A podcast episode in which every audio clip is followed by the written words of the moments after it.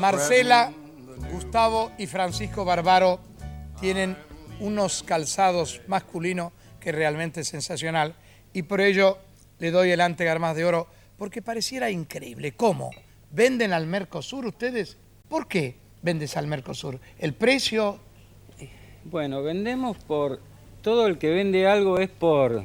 ¿Por qué? eh, por varios motivos. Ajá. Calidad, precio y tiene que ser lindo. Es así. Decirle al tepe- telespectador Todo relacionado en No es nada ten un 20% de fantasía.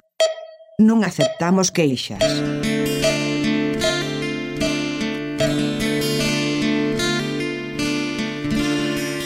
Al día de hoy no lo entiendo. O sea, no tiene explicación.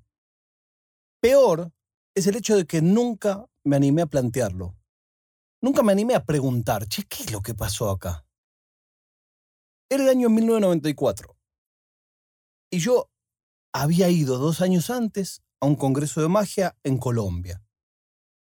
Mis padres me habían dejado, había ahorrado todo el año, bastante me habían ayudado ellos también, ir con mi mentor. Yo no lo podía creer. Jornada de magia, estar con lo más grande. Claro, encima, como a Rudy lo conoce todo el mundo, era como estar ahí y tener el salvoconducto del Papa. Era igual.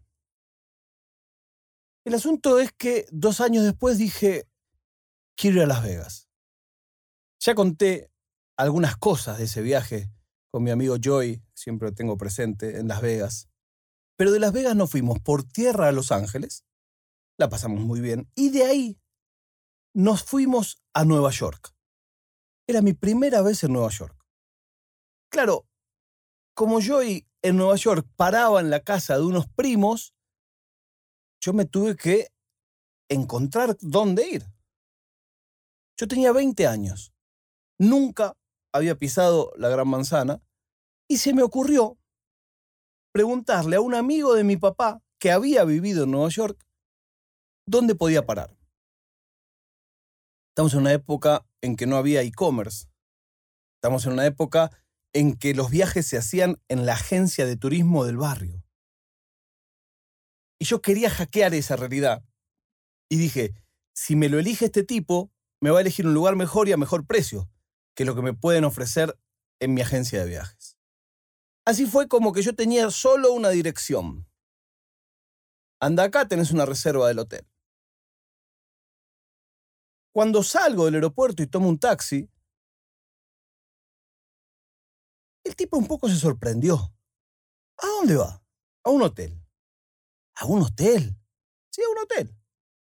Me lleva, cruzo un puente. Estábamos en Queens. Yo no tenía idea de que Queens no era el lugar donde todo el mundo se saca la foto cuando va a Nueva York. Queens es otra isla. No es Manhattan, por supuesto, pero yo no lo sabía. Dije, bueno, ¿será que acá es más barato? ¿Será que esta ciudad es cara? Me extrañó lo que tardé en llegar. Pero más me iba a extrañar lo que pasa cuando entro al hotel. Un hotel en el medio de un barrio completamente suburbano, blanco, hotel. Entro, había un olor a incienso, ese olor a incienso indio. El tipo que me atendía tenía todas unas figuras como de Siddhartha y no sé qué, y por supuesto el punto rojo en la frente. Yo no podía dejar de sentir el olor que tenía esa vela y la cara de sorprendido del tipo. Yo llegué con una mega valija, donde ya venía juntando mis cosas de magia que había comprado en ese viaje. Y el tipo me dice, ¿Five nights? Sí, five nights. ¿Alone? Sí, solo, sí. Are you sure? Alone, ¿estás seguro? ¿Solo? Sí, estoy seguro. Y miraba la valija. Miraba por arriba del mostrador y miraba la valija, miraba la valija. ¿Are you sure? Me dice el tipo. Sí, I'm sure.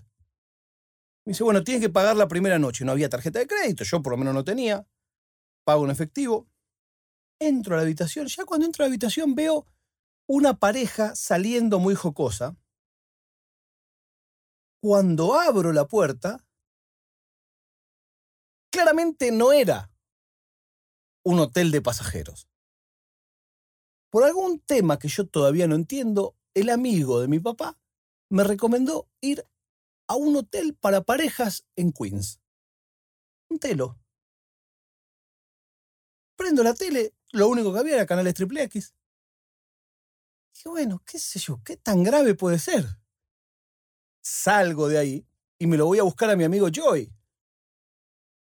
Por supuesto, pedí taxi, no, no sé qué, no te llamo uno, me dijo el tipo.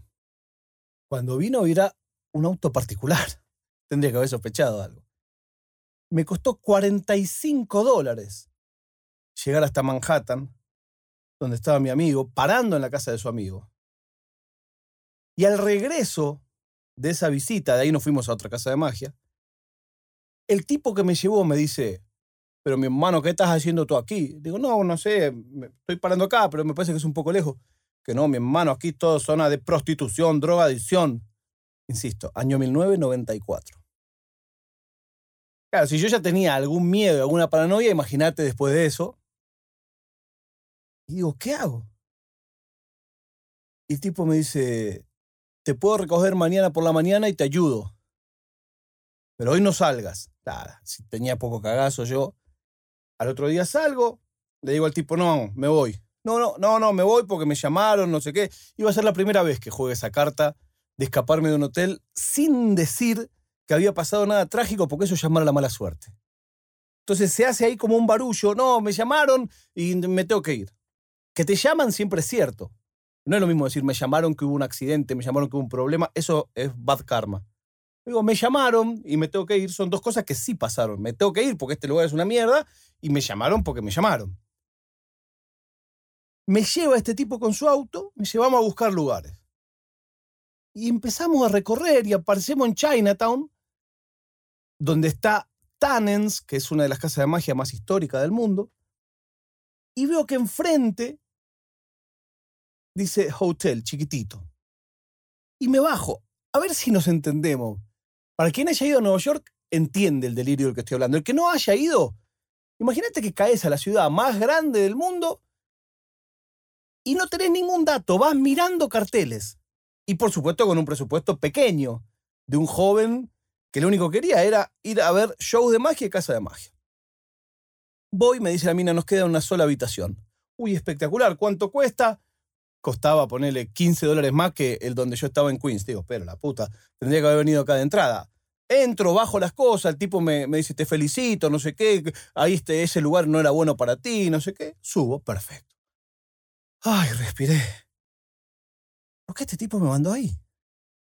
Pero a la vez, estar enfrente de la casa de magia más grande del mundo, más histórica, con la que yo había soñado siempre conocer, estar enfrente, iba todos los días. Salía a la mañana, iba a la casa de magia. Iba a comer, iba a pasear. Yo ya estaba solo en esa época, yo ya se había ido. Volvía de recorrer, pasaba de nuevo por la casa de magia. Y así todos los días. Tiki, tiki, tiki. Hasta que un día,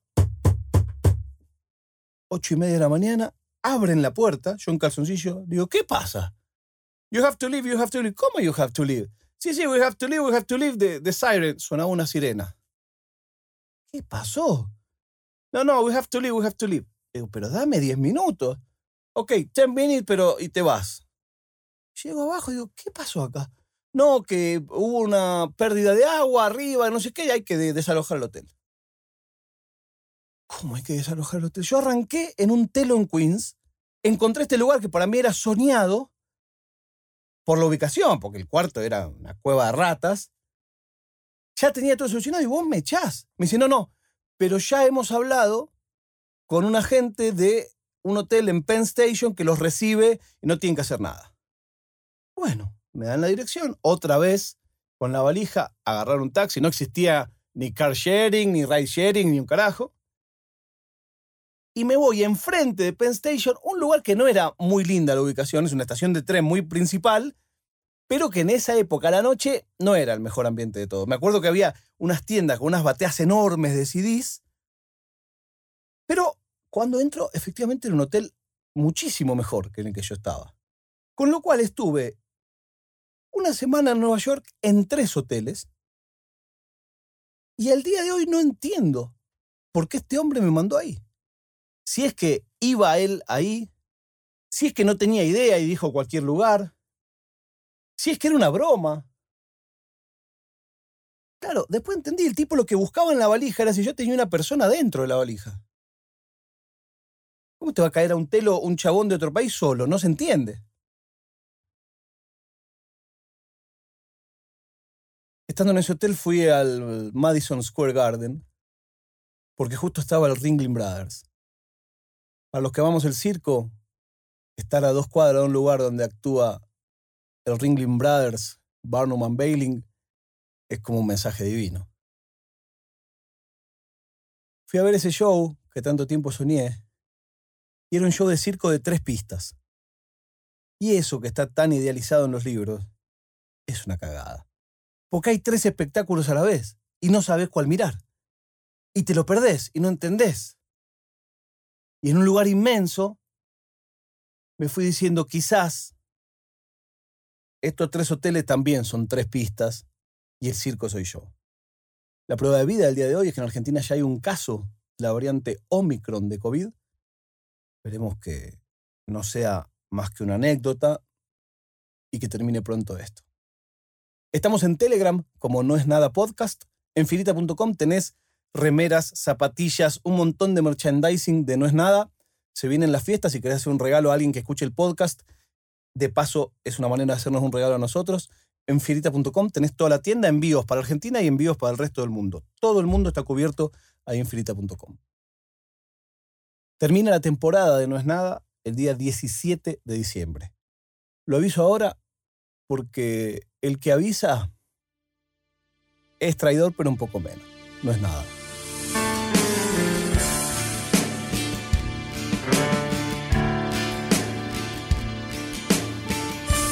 È una produzione di OfficinaNerd.com.